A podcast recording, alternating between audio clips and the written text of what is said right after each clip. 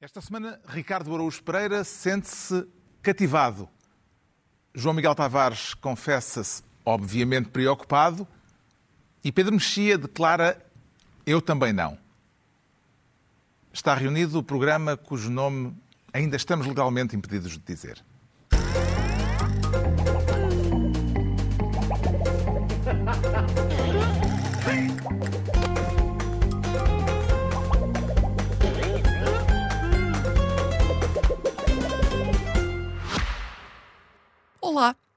Chegou aquela altura do ano em que começa tudo a ficar com saudades, ou não, de futebol. E é por isso que esta semana o Renault E-Tech assume a pasta do espírito desportivo. Ou falta dele, visto que agora não há jogos. Não que o bom espírito desportivo esteja presente durante o ano, mas eu não vou discutir isso. Para tal, já existem os 343 programas em que médicos, advogados, agrónomos e tudo menos especialistas na matéria discutem profundezas táticas. Podiam antes meter o Spree Alpine, um verdadeiro especialista no tema desportivo, que traz o verdadeiro espírito desportivo a toda a gama Renault E-Tech. Fica a dica ou a tática para mais emoção de condução. Agora, quanto ao desporto, não sei. Perguntei aos médicos e advogados. E pronto. Apito final nos anúncios por hoje. Que comece o próximo fantástico episódio. Bom programa. Ora viva, sejam bem-vindos neste que é o nosso último encontro antes de uma pausa em agosto eh, e no final de uma semana em que os resultados das eleições em Espanha deram pano para mangas e reflexões também no âmbito da política portuguesa. Vamos falar daqui a pouco da vitória amarga da direita espanhola, mas começamos pela política nacional, com o Ricardo Araújo Pereira como ministro do veto. Esperado ou surpreendente, Ricardo Araújo Pereira? Já não sei, Carlos, já não sei bem. Já não sei o que é que, o que, é que havia de estar à espera. Achas que foi surpreendente? Pois, ninguém estava à espera. É essa a definição Sim, de é, veto. é, de talvez tudo, sim, do, sim. do tom do veto. Não, pois. Não, o veto ninguém estava à espera. Talvez, mas eh, eu, eu O gostei. Presidente da República devolveu ao Governo o diploma sobre a progressão dos professores na carreira. Já se pode atribuir a Marcelo Rebelo de Sousa o título de Presidente mais popular de sempre entre a classe docente, Ricardo? É, por acaso, quer dizer, te- teria de pensar nos outros, eh, que, que tipo de popularidade é que os outros tiveram. Mas este, este, este veto.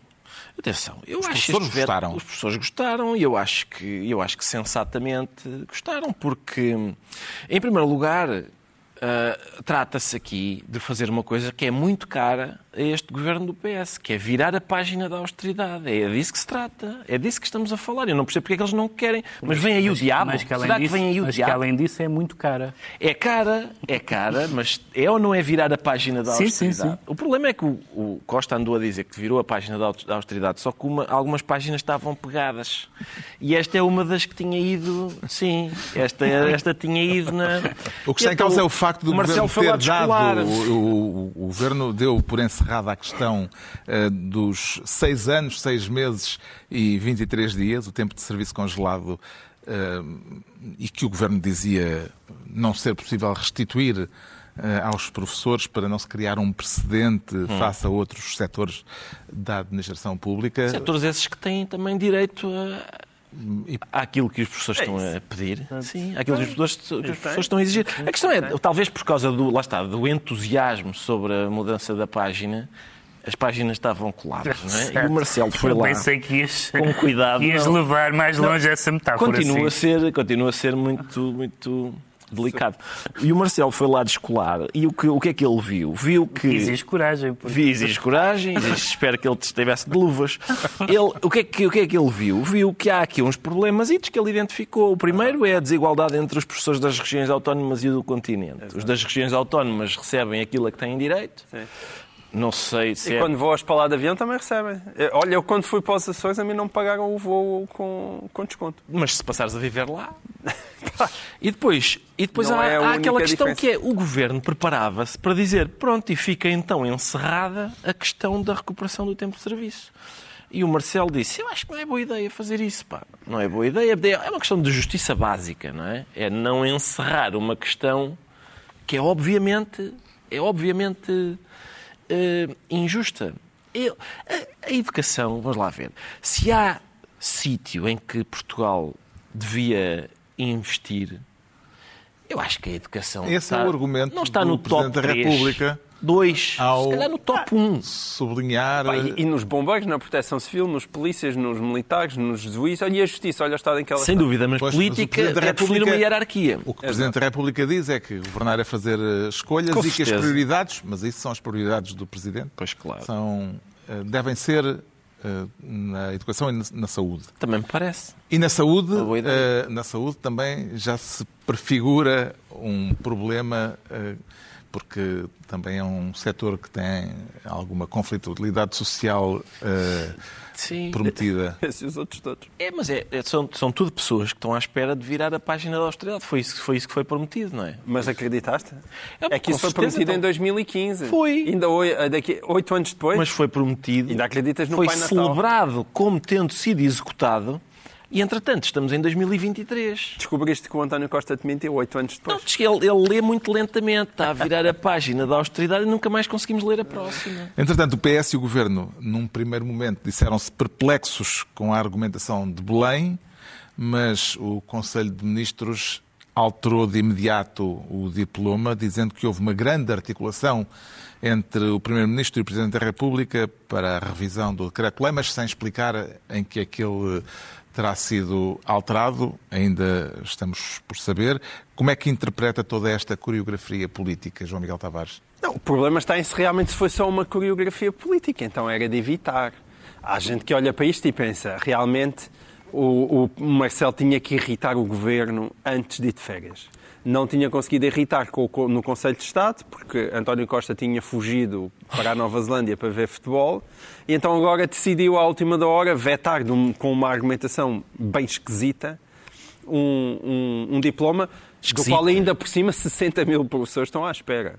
É que bom, é bom notar isso, não é? Se aquilo não está em vigor, há 60 mil pessoas que ficam pior de não avançar assim ah, do que ficando congelado, não é? Já, já tinham as carreiras congeladas, ficam agora também com este diploma congelado. Já agora, como é que Eu- entendeu a argumentação eh, contundente, contundente, acho que é consensual, esquisita, já é uma observação particular, Eh, a argumentação de Marcelo Rebelo de Sousa na nota em que explicou o veto. Eu entendi muito mal.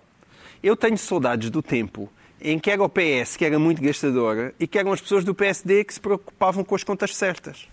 Era quando de- estava na oposição. Não, Sim, era quando estava na oposição, mas como ao longo das últimas décadas te- esteve lá quase sempre, e mesmo quando não esteve na, opo- na oposição, estava preocupado com as contas certas também. Ah, ah, Vamos ver uma coisa. O António Costa tem muitos defeitos, muitos, e, tem governado muito mal. Mas aquilo que tem sido esta aldrabice que o, António, que o Ricardo Augusto Pereira assinalou é é a aldrabice que impediu o diabo de vir. Quando, os- quando o, o- o António Costa gosta muito de falar do diabo, quando as pessoas da direita falavam do diabo intensamente em 2015, Foi Passos Coelho que 2016, criou essa Passos expressão. Coelho, e falavam do diabo, era porquê? Porque ingenuamente acreditavam naquilo que o PS estava a dizer. Mas felizmente, para bem das contas públicas, aquilo que o PS estava a dizer era substancialmente mentira. Nós aqui vamos falar das cativações, mas seja cativações, seja impostos indiretos, o António Costa e o Mário Centeno, numa primeira fase, mentiram-nos durante estes anos todos. A mentira é má em termos políticos, em termos económicos, tem- tem-se provado eficaz, no sentido em que ah, já há países a ultrapassarem-nos na dimensão da dívida pública, os nossos juros têm estado mais ou menos controlados. Foi por causa disso. Vir Marcelo como que quase que desvalorizar isso faz-me imensa confusão. A argumentação dos Açores e da Madeira, a meu ver, é totalmente absurda. Em primeiro lugar, porque as pessoas que vivem no auto... é por isso que existem autonomias. As pessoas que vivem nos Açores e na Madeira têm privilégios que outras que não vivem no continente não têm, exatamente porque são países... São, Não é este ponto. são regiões periféricas. Como? Tem, E tem os privilégios coisa que têm é- a ver com a periferia, não é nem ponto. sequer consigo começar a perceber o raciocínio, porque se o raciocínio do Marcelo colhesse, então a política no continente ficava a estar dependente daquilo que os Açores e a Madeira se lembravam de fazer. Cada vez que eles se lembravam de ser criativos, então nós a seguir tínhamos que ir fazer o mesmo que se faz nos Açores e da Madeira, que era para não haver uma desigualdade. Parece uma argumentação absurda. E a outra coisa é É, é tipo, é o preâmbulo. Ele queria que o preâmbulo dissesse outra coisa. Tipo, como o preâmbulo da Constituição nos manda a Que caminhar para o não dissesse socialismo. que estava terminada a, a negociação e que estava Sim, terminado o não, assunto. que- Deixa-me só sim, dizer, é- Miguel, deixa-me só dizer que nós estamos Quero a uma chamar. referência. Tu estás a chamar àquilo que a Madeira e os Açores fizeram, que é cumprir o que está estipulado, ser criativo. Eles limitaram-se a cumprir. Cumprir. Eles- o Estado deve dinheiro àquelas pessoas e eles pagaram. Não, não é, isto não é criatividade, é, é decência. E, Talvez por portanto, eu, eu, eu- talvez por eu Por nunca- acaso nem é bem, não, não é pagaram, é incorporaram Exato, o tempo de serviço faseadamente, a- a- faseadamente. o, a- que está a- que foi congelado, Exato. mas não ninguém vai ter que eu saiba, não vai ser ressarcido retroativamente. Portanto, nem sequer Não, está em não vai causa ser isso. re- ressarcido retroativamente. Mas isso tem influência depois Mas na todos reforma, nós, claro. custa admitir que quando veio a Troika, isso significa que o Estado assumiu uma quantidade absurda de compromissos para os quais não tinha dinheiro para pagar. É difícil admitir isso.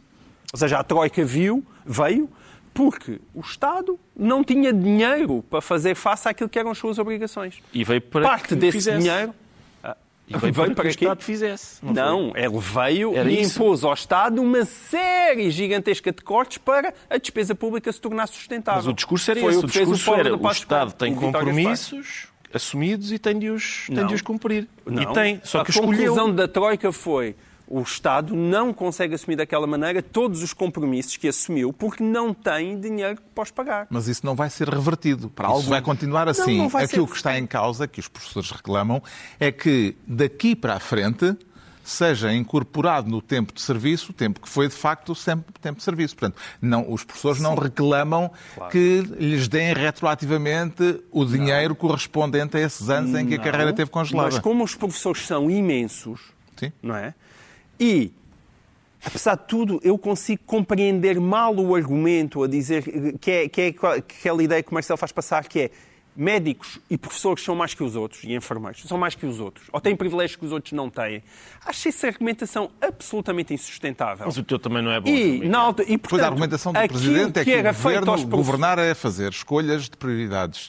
E, segundo o Presidente, eh, serão setores prioritários. Mas é que é uma coisa ainda por é cima. discutível, claro, É tão comodista esse tipo de argumentação. Porque é que o Marcelo podia, ao mesmo tempo, ter sido exigente e dizia realmente vamos eh, introduzir esse tempo de serviço, mas ao mesmo tempo que, faze- que, levamos- que introduzimos esse tempo de serviço, vamos fazer mais. Que é, vamos voltar a avaliar decentemente os professores, vamos voltar a dar mais autonomia às escolas. E isso ninguém quer. E, portanto, só este conceito, que qualquer pessoa que está no setor privado nem sequer o compreende, que é a ideia de tempo de serviço. Bem, eu, eu ia perguntar à maior parte das pessoas que trabalham no setor privado se elas sequer sabem o que é que é o tempo de serviço.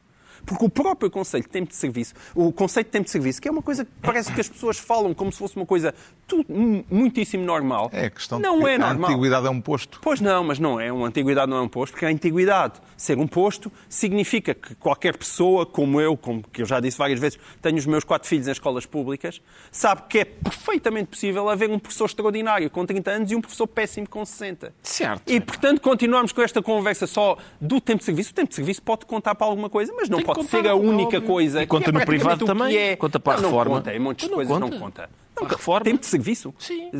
Tu a reforma. De descontos, tempo de descontos. Sim. Então, tá mas, mas não é isso que está em causa, não é o tempo, Também não, é. não, não são os anos que descontaste para a reforma. Não é isso Não, que não, está em causa. também é, isto tem tu tens uma na progressão na tua carreira em função, simplesmente por Além não teres disso. falecido e continuas a desempenhar aquela, aquela, aquela profissão. Não é só, Pá, aten- não, atenção, não é só aí. Também, isso tens, não- também temos aquele problema de, de haver uma avaliação e dos professores que são a que lhes é atribuída determinada nota não podem preencher será, não é? a cota porque ela já está preenchida. Certo. E porquê? Porque essas avaliações têm uma velhíssima tradição de quase toda a gente ser absolutamente bestial que trabalha no Estado. Será disso? Não, Ou é de não, facto? Ricardo, não é, Ou não, não capaz é, de- não quer é. dizer, Bom, o que está ah, criado neste tu, tu momento... queres uma avaliação especial que diga... Não, eu quero uma avaliação decente, que é uma coisa que nunca existiu em Portugal, quero a autonomia de escolas, quero que cada vez que um professor fa- falta não demore meses infindáveis a ser Não, substituído. quero todos, que um professor que, que- que se lembra de desaparecer durante o mês volta um dia a trabalhar, pode desaparecer outra vez durante o mês e não ser substituído. Há coisas absolutamente escandalosas nas escolas. Com os quais os pais são obrigados a, a- terem que suportar. Pá, são injustiças gigantescas e que não são corrigidas. Querem corrigir isso? Epá, tentem corrigir tudo ao mesmo tempo. Olha, está uma reforma estrutural daquelas que as pessoas dizem que não existem. O documento das carreiras foi eh, de volta para o Governo e o Governo agora reenviou para o Presidente com alterações que, eh, segundo o próprio Governo, não se conformam em absoluto com aquilo que o Presidente quis na nota contundente que publicou a propósito do veto. Eh, Vamos ver agora como é que isto evolui e saber, ainda não sabemos o que é que de facto foi alterado pelo Governo. Um eventual acerto de agulhas entre Belém e São Bento, parece que, diz o Expresso, parece que eh, o Presidente e o eh, Primeiro-Ministro falaram, eh, acertaram agulhas numa escala técnica de António Costa no Dubai.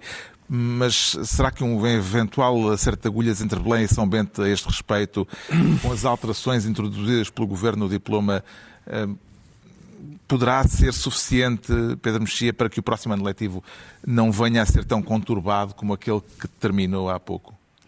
Bem, eu faltando mas as- as- os qualificativos de, de conhecimento sobre a política educativa e a função pública dos meus colegas, vou então dizer algumas coisas sobre a, sobre a chicana po- política. Eh, e há, há, du- há duas leituras que são de chicana política e outra que não, que não é.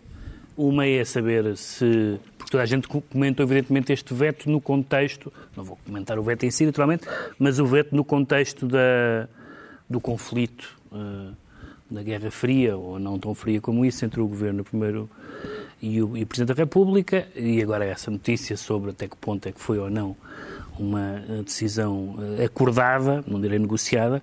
A segunda é que esta matéria, estarão, estão, estarão todos lembrados, foi uma matéria que levou uma ameaça de demissão de António Costa. Esta matéria levou a uma ameaça de demissão de António Costa e levou a um recuo. 2019, não é? Exatamente, foi em 19? Creio. Eh, e levou a um 2018. recuo do PSD nessa matéria para evitar essa, esse cenário. E em terceiro lugar, eh, e esta não é de chicana política, esta é substancial, que é eh, a ideia do, do que é justo e do que é viável, porque eu até sou capaz de, em grande medida, acompanhar algumas das reivindicações e de, e de as compreender e de as aceitar. Só que o corolário disso é, é que há outras reivindicações atendíveis de outros setores e é absolutamente impossível. eh, ba- basta só a saúde e a educação, não é- não é preciso ir para a justiça. A linguagem popular não chega para todos. Não chega para todos, não chega para. E isto não é chicana, isto é política no sentido mais estrito, que é gerir os recursos financeiros do Estado. E, Isso também o Presidente diz não- que não- há que não- fazer Pois, opções não- e sim. estabelecer há prioridades. que dizer opções, mas acontece que estas duas prioridades, que são de facto prioridades, hum, a saúde e a educação, são prioridades que, em termos de do bolo de gastos públicos, da importância que isso tem para a vida das pessoas. Enfim, desde logo a saúde até antes da educação. Eh, Toda a gente, hum, teoricamente, eh, pode-se viver sem educação, embora não, não seja, não seja recomendável. Não seja recomendável, mas sem saúde não é possível. Hum, não são setorzinhos, não estamos a falar de pequenas pastas e de pequenos eh, assuntos do governo. E, portanto, eu não tenho a certeza que isto não signifique. Bom, o governo não se vai, evidentemente, ameaçar admitir outra vez porque tem maioria absoluta, isso não faz muito sentido. O facto disto ser um veto a uma lei e não um decreto-lei significa que o, que o veto tem eh, eh, significado. Eh, isto é, tem, tem efeito, não é? Ah, mas- Para já voltou para o Presidente, mas o, o- se o Presidente voltar a dizer que não concorda, Hum. eh, o Governo pode simplesmente transformar em decreto-lei e Pois, fazer valer a essa- regra da maioria absoluta. Na verdade, há sempre essa porta do cavalo, que é... Mas aí seria mesmo mais um momento de choque institucional. Seria, mas também eu, que eu- não é um choque que se deseja, mas também não é eh, difícil, não é fácil explicar porque é que uma matéria que justificava supostamente uma demissão do Primeiro-Ministro, do Governo, eh, Agora não. agora não, agora sim senhora, ah, então vamos acomodar isso. Não, não, não sei como é que se passa de uma, para usar a famosa sacrossanta palavra, se passa de uma narrativa à outra, mas é um pouco estranho. Vamos ver como evolui a situação. Entregamos ao Ricardo Araújo Pereira a pasta de Ministro do Veto. Quanto ao João Miguel Tavares, quer ser desta vez Ministro das Coisas Invulgares, com Espanha no horizonte e a partir desta declaração do líder do PSD. E uma situação assim muito invulgar, porque parece que aqueles que perdem as eleições é que festejam e não uh, o contrário. Luís Montenegro, e a frase que leva o João Miguel Tavares a querer ser ministro das coisas invulgares, uh, será para subscrever a frase que a escolheu para este ministério ou porque acha deslocada de algum modo?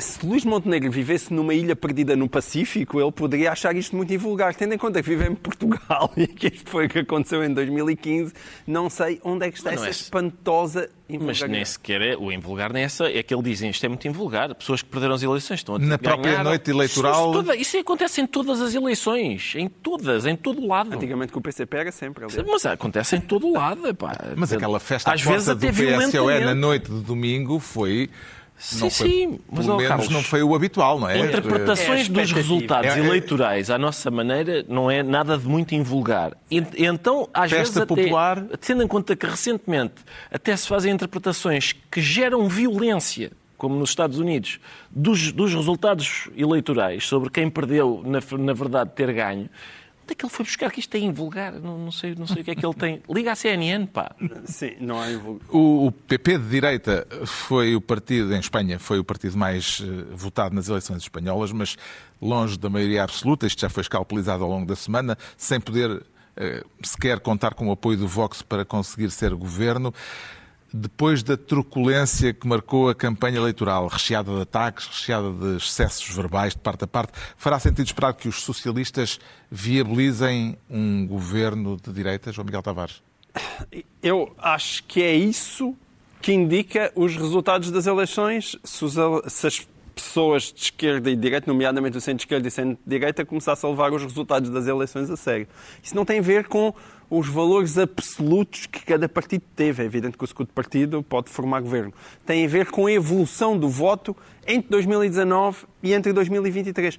E essa evolução do voto é brutalmente significativa. Há um gigantesco reforço dos partidos de centro, que todos nós estávamos convencidos que estavam a desaparecer também em Espanha, e subiram 20 pontos percentuais, os dois, os dois partidos juntos, o PP e o PSOE, ao mesmo tempo que os extremos desceram. E desceram os dois. Desceu o Vox e desceu também o Sumar em relação àquilo que o Podemos tinha tido há quatro anos, que já tinha sido bastante mal, já tinha, eh, eh, já tinha vindo a, a, a perder bastante eleitorado. E tendo isso em conta, e ainda, ainda podemos encontrar, a, eh, a somar a isso, os, os partidos independentistas, nomeadamente na Catalunha, que também perderam muito terreno. Tendo isso em conta, eu acho que aquilo que era mais sensato fazer era, evidentemente, o PSOE viabilizar um governo PP. Agora, claro que há um histórico em que as coisas não correram bem e, sobretudo, há de parte a parte bem, há um histórico que há, digamos, o, aquilo que e há é... contexto que é o contexto político e, e que é a, a, prática política comum. Quer dizer, entregar o poder de bandeja ao principal adversário político, convenhamos que não é o, a atitude Sabes, habitual e a atitude tempo, comum, não é? Houve um tempo que já foi, aliás, nem sequer se pensava nisso. Quer dizer, houve, houve um tempo em que isso já aconteceu, em que as pessoas ganhavam e achava-se mesmo que o que ficava à frente tinha direito a governar, Sim, independentemente também... de entrarem nesse tipo de matemática. Mas a matemática o... também não é uma originalidade portuguesa. Os países nórdicos comportam-se assim. Não. O que eu te digo, e depois que é sempre a velha questão que a gente aqui discute desde o tempo da, da, da, da história das borboletas, é que a partir do momento que tu entras nessa matemática, é inevitável que a matemática seja feita para os dois lados. É absolutamente inevitável. Por muito que tu dizes que não há comparação, não quer comparar a extrema-direita com a extrema-esquerda. Sim, mas no, o caso espanhol é muito interessante. As pessoas dizem ah, isto não há nenhumas ilações a tirar para Portugal porque os contextos são muito diferentes. E é verdade, a questão das claro. autonomias é de tal maneira central em Espanha que torna as eleições muito diferentes. Mas isto, estas eleições são muito significativas para perceber que a própria esquerda que, é, que muitas vezes acusa-se a direita, e comentadores de direita, a dizer como é que vocês se atrevem a admitir uh, sequer que um dia o PSD se possa vir coligar com o Chega. Mas, na verdade, é que agora olha-se para a Espanha e essa mesma esquerda admite não é com o. Não é com o. É admite que haja acordos com países, eh, com partidos onde, onde eh, encontramos antigos etarras, ou com partidos em que o líder está fugido à justiça espanhola há vários anos. E nem esses são suficientemente radicais. Ou seja, com esses também se pode fazer acordos. Agora, isto é uma pescadinha de rabo na boca, porque quando isto se admite à esquerda, também é inevitável que se admita à direita. E, portanto, o centro, ainda que seja eleitoralmente Mas reforçado, para quem parece que não tem defendia, nenhuma hipótese. com- como é o caso do João Miguel Tavares, para quem defendia ainda há pouco tempo que eh, era possível e era eh, normal que houvesse esse, eh, esses acordos à direita, eh, agora há uma contradição dizendo que o PSOE deve ceder às pretensões do PP, entregando-lhe o, poder, não procurando a viabilização parlamentar para uma solução que, se tiver viabilidade matemática, permite, poderá permitir que o PSOE continue a governar. Eu, mais uma vez, tenho que relembrar qual é que é a minha argumentação. Não se trata de ser... Se quer dizer, as pessoas com- confundem o possível com aquilo que é desejável. Aquilo que eu, estou, que eu digo há anos sem fim é que a partir do momento que as cercas caem de um lado, vão cair inevitavelmente do outro. Eu não estou sequer a dizer que isso é desejável. Eu já disse aqui milhões tu de vezes. concordas com tudo o que é inevitável? Tu Não, Ah, é- bom, não, mas ah, é- torna-se inevitável. Torna-se inevitável. Eu estou aqui a dizer, já disse milhões de vezes, que o Chega não se deseja a ninguém, não vai trazer nada de bom ao país. Mas é Também, inevitável. também é a inevitável partir- haver Mas oliganismo, a prova de que é inevitável, o que eu guerra... estou a dizer, a Epá, prova de que é é inevitável é que a esquerda, neste momento, admite estar a negociar com antigos etarras e com separatistas Mas, tu concor- catalães. mas a ideia de que temos concordar com o que é inevitável é uma ideia que está para provar. Por isso é que eu te estou a dizer que aquilo que seria razoável, mais razoável, mais desejável era haver um. Se querem mesmo manter os extremos fora, nomeadamente a extrema-direita, então teria que haver uma espécie de pacto dos partidos ao centro a dizer: agora, olha, eu não vou para a esquerda e olha, eu não vou para a direita. no clima Não há clima para eleitoral isso. Ah, não há espanhol. clima para isso? Se calhar, Epá, ainda depois, bem dizes. então, depois do que foi a campanha, Depois do que foi a o PP campanha. tem- o PP governa em coligação com o Chega, com, o- com o Vox em eh, várias regiões de Espanha. Portanto, pega.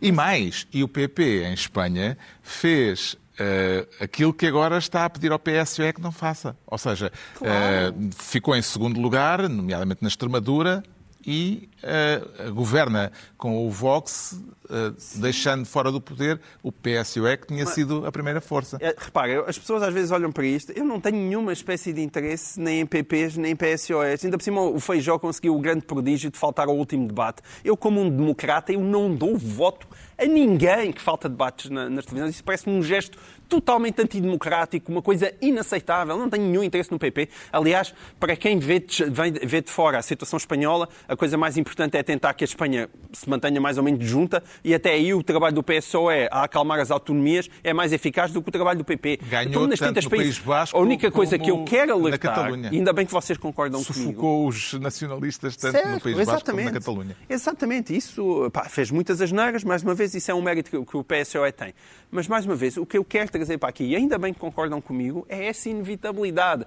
Aquilo que não pode não, não entrar na concordo. cabeça de ninguém, ouçam, não pode, e, e isso é tão visível, porque Passamos senão... Não podes, não Hã? podes decretar uma inevitabilidade. Não é É- uma inevitabilidade, é que o espaço que vocês deixam para a direita, dentro daquilo que é os vossos raciocínios, é nenhum. É o PSD ou o PP ou ganham com maioria absoluta ou jamais serão governo. É isso que vocês estão todos Ou aqui a dizer esta mesa. alianças-. Não, Parece-lhe mais uso provável... O teu uso da palavra jamais é... Não, não, mas qual é a alternativa? Nunca Parece-lhe provável... É a parece-lhe mesma mais de sempre, ganharem sozinhos. Sempre. Foi é sempre, maioria- Não, foi sempre assim. Não, foi sempre assim. ganhar sozinho Foi sempre assim. e governavas em minoria, certo? É, ou Ah, não, isso, com- relativa. não, isso com certeza. Da, da minoria, Certo? não, da minoria sim. E agora estás a ver isso Mas pode-se ganhar mesmo com maioria absoluta sozinho. Em todos, tu os- estás a dizer em é que é o único países. caminho. Parece-lhe Miguel. mais provável, Pedro Mexia, com o Esse novo caminho- quadro político em Espanha... Entorta à mesa de jogo. O- Parece-lhe o- mais provável virmos a assistir a uma geringonça liderada pelos só dizer socialistas. isto. Se eu for ao Estádio da Luz ver um jogo e me derem um cascol do Sporting ou do Benfica, eu não quero. Não, do Benfica não. Do Ou do, Benfica, ou- ou do- ou do Porto. Eu não quero. Eu quero um cascol do meu clube. Eu quero que a direita, se chegar ao poder, governe com as ideias da direita. Mas tu és um fatalista. Ponto. O que é que eu estou a dizer? É que por- Bem, bem, desculpa lá, por- acabaste de espera, defender o espera. inevitável. Não, não, não é isso. É, é porque tu, na verdade, em última análise, estás na tintas e por isso não fazes parte do PSD. O que eu- tu, como analista Não faço político... parte de partido nenhum, Espera, como Tu, sabes. como analista político, tens que avaliar a situação e pensas, ok, mas se tu tivesses no PSD Sim, ou no PP, que estou- eternamente mas eu não estou- a uma oposição para dizeres com estes senhores... Esse argumento já, já foi não- esmiuçado, João Miguel. Mas eu Muito não bem. faço parte do Conselho. O que é que lhe parece mais provável, Pedro Mexia, virmos a assistir a uma geringonça liderada pelos socialistas ou a uma situação de impasse em novas eleições, uma vez que está fora de causa, eh, tudo indica eh, que Hum. o PP venha a ter condições para governar? Sim, eu acho, acho que está fora de causa e acho que, tendo em conta o clima gerado em Espanha, acho que também está fora de causa haver uma, um bloco central, digamos assim. Agora, eh, acho que o, o Sánchez inteligentemente antecipou as eleições para carregar nas tintas dos pactos recentes do PP com o Vox e de algumas políticas já eh, em, em curso a nível local, nomeadamente algumas que só podemos chamar sensórias, em termos de bibliotecas, de espetáculos, etc. E, portanto, saiu-se bem nisso. Saiu-se bem a esvaziar eleitoralmente o independentismo nas, nos uh, os partidos regionais, neste caso, au- autonómicos, no, no, no País Basco e na Catalunha, na Catalunha, mas ele só pode governar, só há uma hipótese de ele governar, que é com os, com os além do Sumar, com o bloco uh, autonómico independentista todo, todo, não, não pode faltar nenhum, incluindo com o apoio do Harry Potter lá na Bélgica. O apoio, eh, aí basta, ou basta- basta abster-se. abster-se. Sim. No Basta abster- caso, basta abster-se. os sete deputados Agora, do, do o Juntos podem abster-se. Uma das dirigentes dos Juntos disse na noite eleitoral, disse, não nos interessa nada o assunto da governabilidade de Espanha, que é logo uma, uma declaração Mas muito eles são interessante. independentistas? E, portanto, das duas uma, Tem lógica. eh, ou Sanchez consegue sair por cima, que é ter o apoio dos independentistas, recusando ambas as condições dos independentistas, que aliás é aquelas eh, questões que históricos como o Filipe González têm acentuado, que é recusando a amnistia e o referendo. Se recusar a amnistia e o referendo, tudo, O- bem. O, o que ele disse até agora foi que é só dentro dos parâmetros eh, se não, da Constituição. se não recusar a amnistia e o referendo, é outra coisa. Não vejo muito bem, a não ser pelo medo do Vox, que incentivo é que têm os partidos mais radicais independentistas. Tem um incentivo. É que tem, já perderam imenso nestas eleições e Sim, novas eleições fazem esvaziar Ah, não, ainda sim, mais. tem o incentivo- os, eh, tem os incentivo de não perder mais, sim, é verdade, Portanto, desse- desse- Agora ainda tem algum Em poder rela- negocial relação- mínimo.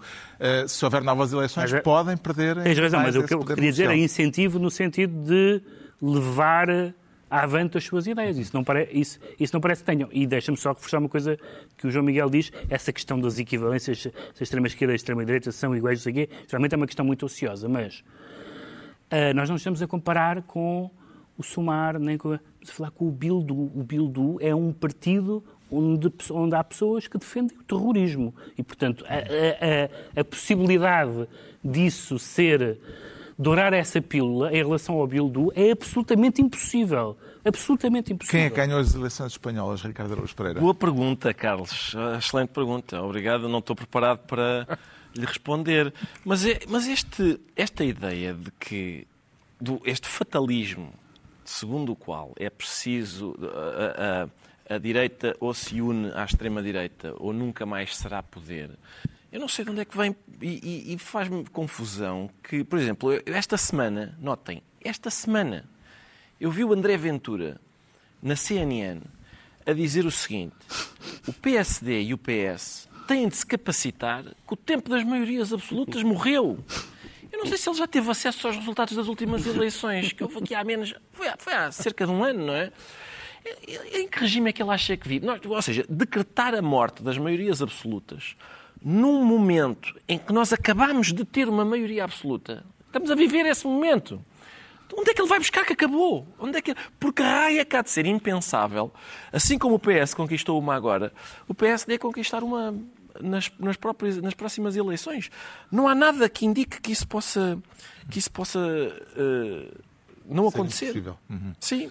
O João Miguel Tavares fica então ministro Eu acho que é, o problema é, é uma espécie de desespero. É uma espécie de desespero. E eu compreendo. Eu também tive que levar com duas maiorias absolutas do cavaco, com mais de 50%. E bem te seguidas. fizeram, meu amigo. Seguidas. Ouve lá, eu, eu não, não- fizeram mas bem. eu não me pus a dizer isto. Sabes como é que isto vai lá? É o PS e buscar o POUS e o MRPP e a gente fazer. Porque senão nunca Mas mais. para o caso de não Seria te le- excelente, caso- Melinda Pereira no governo. Para o caso de não te recordares, e a seguir vieram dois governos PS, nenhum deles teve maioria absoluta. E governaram. Certo. O João Miguel Tavares fica então tempos. ministro das coisas invulgares e continuamos em Espanha e à volta dos resultados das eleições espanholas, agora em passo mais rápido para o Pedro Mexia se tornar ministro sem autonomia e, pelo que percebi, para falar da derrota vitoriosa ou da vitória de Pirro de, de- como é que ele se chama? Núñez Feijó, é Sim. Alberto, não é? Sim. Núñez Feijó, eh, o líder do PP. Pois, a- as vitórias eleitorais e as derrotas eleitorais têm muito a ver com as expectativas e com, a- com, aqui- com o patamar a que os eh, políticos propuseram, com o que as sondagens e os comentadores dizem, etc. O facto do Vox querer acabar com as autonomias, uma vez que é ministro sem autonomia, Sim. presumo que há também aí o, o jogo de palavras com isso. Poderá ter hum, sido um elemento tóxico também para a campanha do Partido Popular? Na verdade, a, a expressão das autonomias tem a ver com o facto do PP já não tem autonomia suficiente para chegar ao poder sozinho, porque anti- antigamente bastava-lhe ter uns parceiros pequenos, que neste caso, aliás, seriam apenas dois deputados, um das Canárias, outro da, da, de um partido Navarro. Ahm, e, portanto, isso não chega para nada sem os... Sem os e, e, evidentemente, não tem autonomia porque os, não há conversa com os partidos autonómicos. Até o único partido que se podia esperar, que era o Partido Nacionalista Vasco, Sim, que é de é o único, e que é o que único partido que... já- O, o Juntos também não é um partido de esquerda, mas, mas enfim, mas é um partido de, de centro-direita ah, de- de- autonómico e tendencialmente independentista, em alguns, em alguns casos. Ahm, não, disse logo que não, que não. Portanto, pôs logo, pôs logo fora essa, essa hipótese. Portanto, há, há muito pouca autonomia. É verdade que o PP fez os mínimos, que foi recuperou um 1,6 milhões de votos do- dos cidadãos que não, foram, não se apresentaram e tirou 600 mil votos ao, ao Vox. Não é mau, não é mau, mas uma vitória que não leva à governabilidade é uma vitória de pirro e tem ali a Ayuso a espreitar eh, forte e feio. Há pouco o João Miguel Tavares eh, pegou nas palavras de eh, Luís Montenegro, o líder do PSD, sobre as eleições espanholas, mas o líder social-democrata não disse só aquilo, disse mais, disse também isto. Aquilo que é hoje relevante dizer é felicitar vivamente o eh, Alberto Núñez Feijó e o Partido Popular pela retumbante vitória que tiveram ontem. Uma vitória retumbante do PP na leitura do líder do PSD. Parece-lhe um adjetivo adequado para a situação, João Miguel Tavares? Não, Já que ter há sido- pouco nas palavras Não, vamos ver uma coisa. de Montenegro. Isto tem tudo a ver com as expectativas. Se a expectativa e se as sondagens indicassem que o PSOE ia ganhar, o resultado do PP teria sido retumbante, este mesmo resultado. Bastava as, as sondagens serem ao cont- ao contrário. Porquê? Porque o PP duplicou a votação em relação há 4 anos. Teve 16,7% há, há, há 4 anos e agora teve 33,1%. E não, isso não, e não foi só com a absorção dos, dos cidadãos, nem nada que se pareça. Os cidadãos teve 6,8% e eles agora subiram mais de, de 16 pontos. Portanto, é evidente que há uma subida gigante. Agora, quando se achava O PSOE também subiu. E o PSOE subiu um pouco, Em sim. Aliás, isso é número um... de votos e em número Claro. de mandatos. É isso. Daí o meu argumento em relação ao centro e o centro ter sido... Eu, eu, não- eu não me lembro de nenhuma eleição em que os dois principais partidos tenham subido. Deixa-me só acrescentar mais É uma, uma coisa raríssima. Dos 31 deputados do Sumar, apenas 5 são do Podemos. O senhor Iglesias não está nada contente com, com o Sumar. está um moderado. Esse moderado. Ahm, como é que viu o episódio eh, na noite eleitoral, aquele episódio curioso de eh, Ayuso a ser aplaudida enquanto Núñez Feijó falava? Ah, a Ayuso é a menina bonita do PP, não é? Quer dizer, e pelo sucesso todo que está a ter em Madrid, eu acho que se calhar um dia destes acontece ao mesmo ao Carlos Moedas, também se transforma num menino bonito do, do PSD, que é os, os que lá estão, ah, estão em underperformance e, portanto, vem um novo Depois de tudo isto, uh, haverá ilações a tirar para a política portuguesa das eleições acho, espanholas? Acho que Ricardo não. Carlos, assistia a muitos exercícios desses, de gente a tentar esmifrar as eleições espanholas, a tentar perceber o que é que elas dizem sobre Portugal. Eu primeiro gostava de saber o que é que elas dizem sobre a Espanha, porque gente, como uma vez que a gente ainda não percebeu, seria irónico que umas eleições que não nos permitem perceber quem é que governa a Espanha nos permitissem perceber quem é que vai governar Portugal. Atenção, Os, os- os jornais espanhóis têm a andar hipóteses muito interessantes. O rei pode, por exemplo, convidar uma pessoa que não seja o feijó. Sim, exato. Eh, etc. Um, É, é aquele nunca fez iniciativa. eh, eh, a formulação é aquele que esteja em melhor Conse- condições para para, conseguir para investidor. formar Mas, é, governo. quer dizer, são países tão diferentes. Ainda por cima, nós, nós, estamos, nós estamos muito mais atentos, por exemplo, à, à- à realidade americana do que à realidade espanhola, apesar deles fisicamente estarem aqui ao lado e nós. ah, e, e há outra coisa, eh, são diferenças. Sim, sim. eu- a gente consegue dizer uma, uma é lista, uma lista de políticos americanos muito, É muito mais extensa do que uma lista de políticos espanhóis. E há outra coisa que é as diferenças flagrantes entre os dois países. Há imensa gente em Espanha que reivindica a independência. Nós cá em Portugal já desistimos de Portugal ser independente há imenso tempo. Desistimos dessa ideia. Não... Sim, eu sei ideias exóticas. Sim, são coisas incomparáveis. O Pedro Mexia fica assim, ministro sem autonomia. Estão entregues as pastas ministeriais por esta semana. Altura para sabermos porque é que o Ricardo Araújo Pereira se declara cativado. Aquela cativa que me tem cativo, porque nela vivo, já não quer que viva. Imagens de 2016, com o Ministro das Finanças da altura, num arrobo camuniano, em verso. Sete anos depois, mudam-se os tempos, mudam-se as vontades e o Ministro das Finanças atual decidiu passar da poesia à prosa. O orçamento não terá cativações. Isto é, os ministérios terão disponíveis as verbas que estão orçamentadas e construídas com o realismo do que é a execução dos anos anteriores. O anúncio de Fernando Medina a enterrar a lógica orçamental que herdou de Mário Centeno prefere das finanças prosa ou poesia, Nas Ricardo finanças, Pereira? nas finanças prefiro claramente prosa. Prefiro claramente prosa, uma coisa bem prosaica e que, e, e, e que o, o dinheiro que a gente tem continue lá. E como é que Isso entendeu a decisão Fico- fico- agora? Acho isto, acho isto excelente, excelente. Não, não... Mais uma vez, a, a- a propósito ainda da- do virar da página, a- aparentemente isto das cativações era um, era um problema até aqui Mas- e que vai ser resolvido. Isto Foi é um ótimo. instrumento, Foi um instrumento, talvez exatamente. essencial. O Medina, há um ano estava o Medina a dizer que não ia recusar nenhum instrumento, No tempo incluindo da este. geringonça foi essencial para enganar o Bloco. Pronto, e agora já não é, agora é que vamos ver, agora é que vai ser. Cada, cada Ministério vai ter o seu orçamento e, vai, e não há estas brincadeiras de, de estar a fingir que o orçamento existe, mas não existe. Alguém quer fazer uma, alguma anotação a a, minha, este a respeito? minha uma tem cinco linhas. Fiquei deste mal subejo a quem a causa compete, dizer-lhe tudo o que vejo, que amor aceita o desejo, mas mente no que promete. Camões, pronto. Pá, e eu não compito com, não compito com poesia. Dá, dá para tudo. Está esclarecido porque é que o Ricardo Araújo Pereira se declara cativado, quanto ao João Miguel Tavares diz sentir-se, obviamente, preocupado. E o que é que o preocupa em, numa penada, João Miguel Tavares? Existia o Fantasma da Ópera e eu proponho que alguém faça um musical tipo com o Fantasma de Picoas, porque é realmente impressionante. É porque nós tivemos... É a Operação Picoas, com a Altice neste momento no epicentro de uma, de uma acusação de trafolhice gigante, no mesmo sítio onde antes tinha estado a Portugal Telecom, que acabou como se sabe. Sim. E eu trouxe este tema só porque vamos para férias. Eu queria uma espécie de prenda de despedidas para o Ricardo Araújo Pereira, para ele poder dizer galhardamente e com toda a razão que, de facto, a diferença entre setor público e setor E privado, privado, é? muitas vezes não há absolutamente nenhuma. Mas o Estado nenhuma. paga nas duas. Nas duas o Estado é bom, prejudicado. aqui já espero que, bem, sim, o Estado aqui é prejudicado, prejudicado. por causa da fuga aos impostos e é, e é uma daquelas coisas que a gente vê e diz, mas, mas como é que é possível? Pensa, ah, ah, repara, o- Mas isto a tem princi- muitos pormenores, é muito difícil acompanhar esta é, novela. mas o que interessa aqui é a principal figura da pessoa que está ali envolvida em jogatanas de vendas de prédios e de, e de fornecedores é um tipo que tem 30, tinha 30%, 30% de altice, que não é só Portugal, é, é a maior empresa de telecomunicações de França. Hum. É verdade, também tem uma dívida de 31 mil milhões de euros. Portanto, vamos ver o que é que Deixa-me dizer, porque eu vivo ali, eh, o, Medina, o, Medina, o Medina perdeu as eleições em parte por causa de uma coisa que aconteceu no mercado de arroios. A sede da Altice é ao lado, portanto, atenção àquela zona e ao impacto o- daquela o zona. Há aqui, esta, em Portugal, havia duas empresas, a, a Altice e a TAP, que sempre serviram para tudo, para, para desculpem a linguagem, mas para mamar, se há, se há altura em que é possível usar este verbo, para mamar, o que eu propunha era que para que isto ficasse mais ostensivamente claro, que a palavra teta fizesse parte do nome destas. Ficava a tetap e a altetice.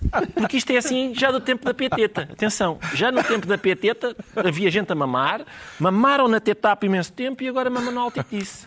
Ponham teta, ponham a palavra teta nas. Altetice fica bem. Ponham a palavra teta.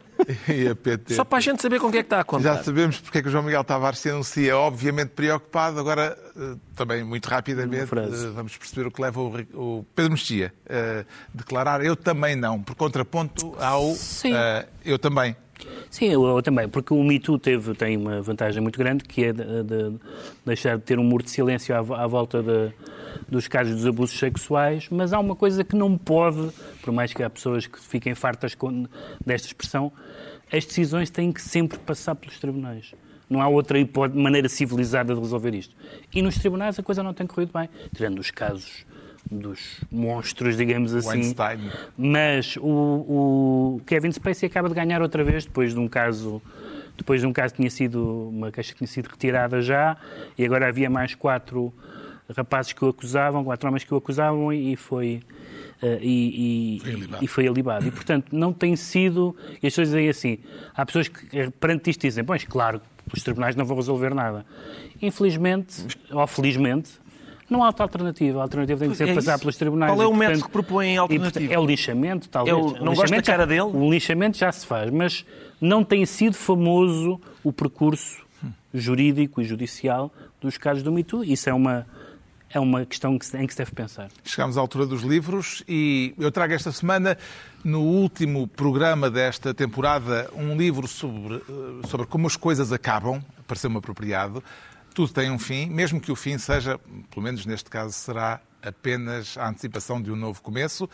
E este livro é sobre isso. O título pode induzir muita gente em erro, pensando que se trata de um ensaio sobre ténis ou da biografia de um tenista, mas não é nada disso. Chama-se Os Últimos Dias de Roger Federer e Outros Finais e é uma deambulação literária bastante original bastante desorganizada, mas também por isso eh, surpreendente, do escritor inglês eh, Geoffrey Dyer, eh, um inglês que se mudou para a Califórnia e que reúne aqui histórias umas atrás das outras, em que o elo de ligação é o fim, o fim das carreiras artísticas, de carreiras desportivas, de carreiras públicas nos mais diversos domínios. No fundo, é uma reflexão sobre o modo de fazer com que a vida seja de uma forma eh, cotidiana, eh, uma maneira de adiar o fim. O resultado, apesar de poder ser em certos momentos melancólico, é também bastante divertido e cheio de pequenos episódios brilhantes. Entre os muitos casos e as muitas histórias que o autor conta, gosto muito, eh, em particular, da explicação do escritor e crítico de arte John Berger, quando o autor lhe perguntou já no fim da vida, como tinha conseguido escrever tanto durante tanto tempo, John Berger fez uma pausa e respondeu porque acreditava que cada livro seria o último. Os Últimos Dias de Roger Federer e Outros Finais de Geoff Dyer, edição Quetzal.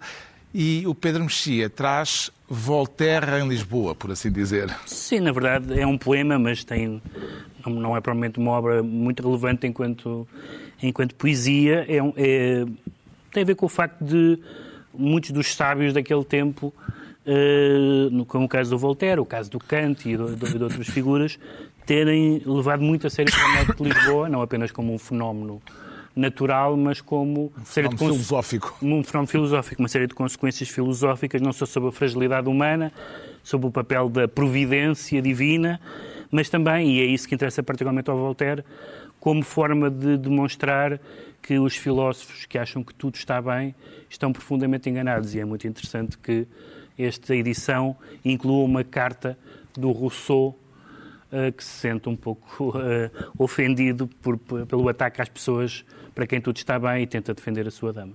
O João Miguel Tavares traz Uma novela gráfica. Sim, muito bem, Carlos. Uh, Chama-se Mar Negro e é, é do. Não alguém ofender-se com alguma ironia. Não, eu ouvi. O termo novela gráfica está aqui muito bem aplicado porque é um livro magnífico. É do Bernardo Carvalho a ilustração e da Ana Pessoa o, o argumento. Eles já tinham feito juntos um, um livro chamado Desvio e eu continuo até com a minha filha mais nova, apesar dela já saber ler, o hábito de nós lermos um livro em conjunto ao final do dia. E foi uma surpresa magnífica. É um livro uh, uh, realmente muito bom para adolescentes. Ela é apontada aí para, para quem tem 15 anos, mas pode ser lido um bocadinho antes e certamente um bocadinho depois. E o, o, o Bernardo Carvalho é, um, é, muito inventivo como uh, desenhador, ilustrador e toda esta planificação e a, aquilo que se chama decoupage é, é, é realmente muito engenhosa. E, e, e, a Ana, é, ela é ótima nos diálogos um, e na construção de, de personagens. É realmente agora que se aproximam as férias e é também um livro sobre o verão. Aqui está este uhum. belíssimo Mar Negro. Mar Negro. Da Planeta Tangerina. O Ricardo Araújo Pereira traz um clássico da literatura badalhoca. Exatamente, oh Carlos. Também, também apropriado para o verão. Também bom para adolescentes. Bom para os, os adolescentes têm muito interesse na matéria aqui tratada. Bom Parece para o verão. já não. Ah, é pá, espero que sim. Eu sei, fiquei desapontado com essa estatística. Mas é bom para o verão, vem vai o calor, o calor provoca, digamos, nudezes, Dilata nudezes dilatações, dilatações, nudezes, tudo, as duas juntas. E é- são, são os versos de Aretino, sonetos luxuriosos, chama-se. Tu não vais ler. que vou ler, vou ler, até porque a edição é bilingue e, portanto, eu posso. A, a- a versão portuguesa é capaz de ser um bocadinho pesada, mesmo para esta hora da noite. Mas a edição italiana. Tu não sabes captar atenção, audiências. Trata-se de uma pessoa que não sabe nem declamar nem falar italiano, por isso tem tudo para correr bem. Foti amici, vita mia, foti amici presto. Perché per foter tutti nati siamo. E se il cazzo a me tu la pota io bramo, che il mondo saria nullo senza questo. Per foter tutte Per siamo, foter me tu tutte nate siamo. con il cazzo em la pota. E assim se conclui mais uma reunião semanal, a última desta temporada. Vamos dar-vos descanso durante o mês de agosto. Voltamos em setembro, de baterias recarregadas e com os mesmos de sempre, João Pedro Mexia, João Miguel Tavares e Ricardo Araújo Pereira. Boas férias para quem for de férias.